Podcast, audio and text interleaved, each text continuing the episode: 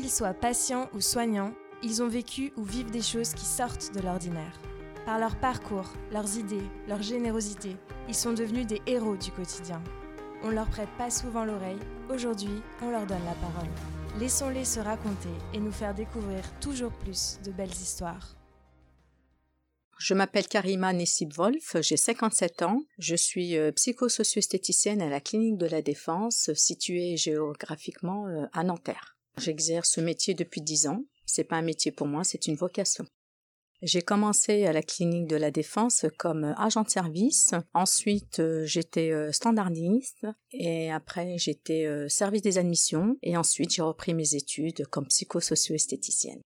J'ai repris ces études avec une décision bien mûrie, bien réfléchie. C'est quelque chose qui était inné en moi, que j'ai travaillé, mais il fallait valider avec un diplôme. Il fallait aller à l'école pendant deux ans avec un mémoire pouvoir exercer ce métier. Encore une fois, je le répète, c'est pas un métier, c'est une vocation. C'est travailler l'estime de soi, le schéma corporel, travailler en équipe. Vous avez l'infirmière, le médecin, la psychologue, l'art thérapeute, la sophrologue et l'aide-soignante c'est quelque chose qui est très enrichissant. Chaque jour c'est différent. Euh, je fais euh, du maquillage, du modelage. Euh, je travaille l'estime de soi, le schéma corporel. Je fais un modelage pour les cicatrices, les ablations de, de sein une fois que la cicatrice est bien propre. Je fais aussi en sorte que les patients, une fois que le protocole de chimio et radiothérapie est terminé, la possibilité d'aller en cure thermale L'aspect qui me plaît euh, en particulier dans mon travail, c'est le relationnel, afin que le patient se soit à l'aise et qu'il y ait une confiance. Et je fais en sorte aussi que le patient oublie euh, la structure de la clinique ou un hôpital. J'ai la chance aussi de travailler dans d'autres structures, dans les maisons de retraite, dans les associations, la Ligue du cancer, tout ça dans le bénévolat, bien sûr. Chaque jour, au niveau du quotidien du patient, je fais en sorte qu'il oublie la, maladie. J'ai la chance d'avoir un cabinet d'esthétique qui est décoré d'une façon euh, inoubliable, c'est-à-dire on a l'impression euh, qu'il est euh, chez lui ou en forêt. Je ne sais pas si vous avez la chance d'entendre les petits oiseaux.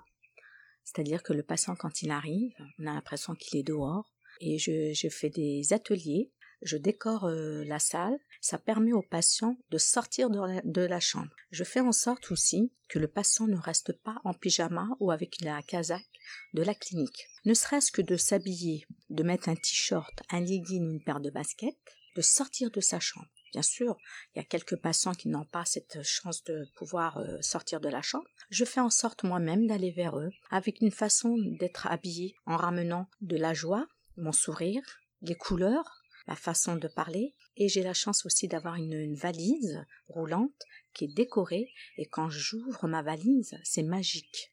Magique pourquoi?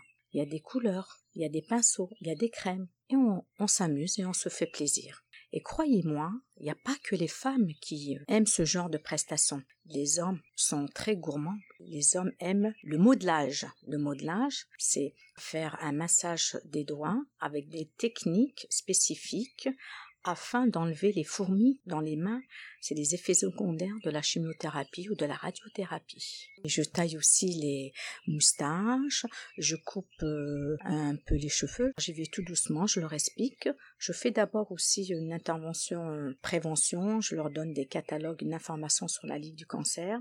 Euh, pourquoi on coupe les cheveux, il faut être prêt psychiquement. C'est très important. Et je fais très attention au niveau du regard, au niveau du miroir.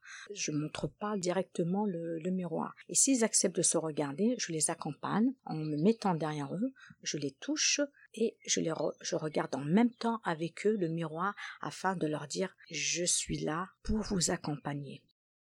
Les passants viennent chercher la bienveillance et de l'humanité. Le métier psychosocio-esthéticienne n'a toujours pas été reconnu. Pourquoi? On ne sait pas. C'est quelque chose de nouveau. La nouveauté toujours fait peur les gens. C'était à nous, les psychosocio-esthéticiennes, de mettre en avant le métier vous essayez de remonter un peu dans mon parcours, je n'avais aucune notion au niveau euh, médical. Je prenais mon carnet à spirale et quand j'étais dans les réunions et dans les staffs, il y avait des termes médicaux que je ne comprenais pas. Alors je prenais mon stylo puis j'écrivais sur mon carnet spirale et après euh, je partais dans mon bureau et puis j'allais chercher euh, le terme des mots. Comme ça, quand j'assistais au staff et en réunion, c'était très fluide. Une fois, je suis allée à une conférence et il n'y avait pas d'intervenant de psychosocio-esthéticienne. J'ai fait en sorte qu'il y a des intervenants euh, de psychosocio-esthéticienne. Et maintenant, ben, dans la plaquette, eh ben, il y a spécifié les intervenants aussi de la psychologie socio-esthéticienne. Ça veut dire qu'on on y croit et on avance. Il y a une patiente qui m'a marquée. Lors d'un staff, avec l'équipe pluridisciplinaire, la psychologue, le médecin, l'aide-soignante, l'infirmière et le médecin. Et on disait que cette patiente, elle se laissait mourir. Je vais voir Madame Dupont, je toque à sa porte, je me permets d'ouvrir la porte tout doucement, mais elle ne me regarde pas. Je fais en sorte de présenter mon métier, me présenter, afin que nous puissions discuter et lui dire pourquoi je suis là. Le dialogue, la posture fermée. C'est pas grave. Je lui fais un sourire et je lui dis Permettez-moi de venir prochainement juste pour vous faire un petit coucou. Elle me répond pourquoi pas. Deux coucous, trois coucous. Toujours rien. Je pratique pas de soins. Je reviens. Miracle. Je déclenche un soin. Soin visage. Je sors ma mallette avec plein de couleurs. Je fais exprès. Je savais que cette personne était coquette. Je sors mon maquillage, mes crèmes, je lui pose des questions, elle répond à mes questions. Pour moi, c'est gagné. En fin de compte, le soin visage est réalisé. La personne très contente, apaisée. Et elle me demande si j'avais la possibilité de revenir la semaine prochaine. Je lui dis volontiers. Je vous encourage et je vous invite si vous souhaitez que je vienne bien avant. Elle me dit je vais réfléchir. Bon. En fin de compte, je n'ai pas d'appel téléphonique dans la semaine. Je vais voir Madame Dupont. Je lui fais un maquillage. Et dans la discussion, elle me pose plein de questions sur le maquillage. C'était super. Vous verrez ses yeux. Incroyable. J'étais vraiment euh, très contente pour elle et de la voir comme ça. Rien qu'à vous en parler, je la revois encore dans son lit. Je lui range ses cheveux. Ses cheveux avaient poussé. J'avais mis un peu de sérum.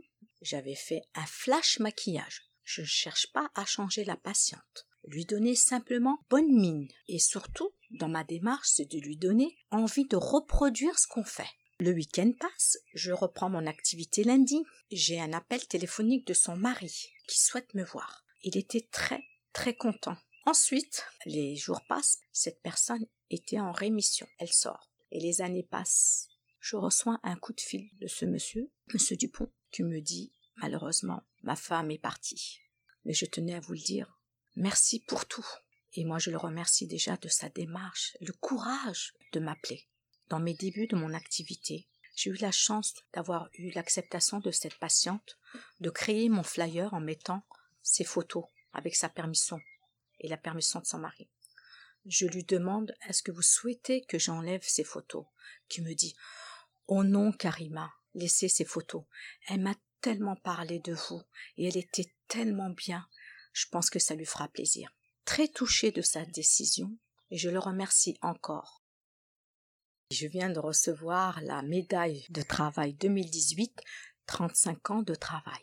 C'est vrai que ça touche, ça valide un peu mon parcours. Ça fait plaisir, bien sûr, d'avoir une, une médaille. Le temps passe très très vite. Ça veut dire, je me suis pas ennuyée. J'ai fait beaucoup de choses et de bonnes choses, il faut vraiment faire un investissement personnel. Ne pas rester toujours dans le même sabot euh, psychosocio-esthéticienne. Faut pousser les portes, apporter beaucoup de choses, s'épater et ne pas rester dans son petit coin. Mais j'espère que ce métier va évoluer. C'est super. Et je suis contente qu'il commence à être euh, reconnu. Oui, mesdames, vous avez la maladie, mais vous avez le droit d'être belle. Vous avez le droit d'aller à la piscine. Vous avez le droit d'être avec un déshabillé. Vous avez le droit. C'est un droit et nous avons la chance d'avoir les moyens et les outils. Pour ce qui me concerne, moi, je me battrai et je ferai en sorte que toute cette maladie soit oubliée auprès des patients avec dignité. Si vous aimez ce podcast, abonnez-vous et découvrez plus de belles histoires.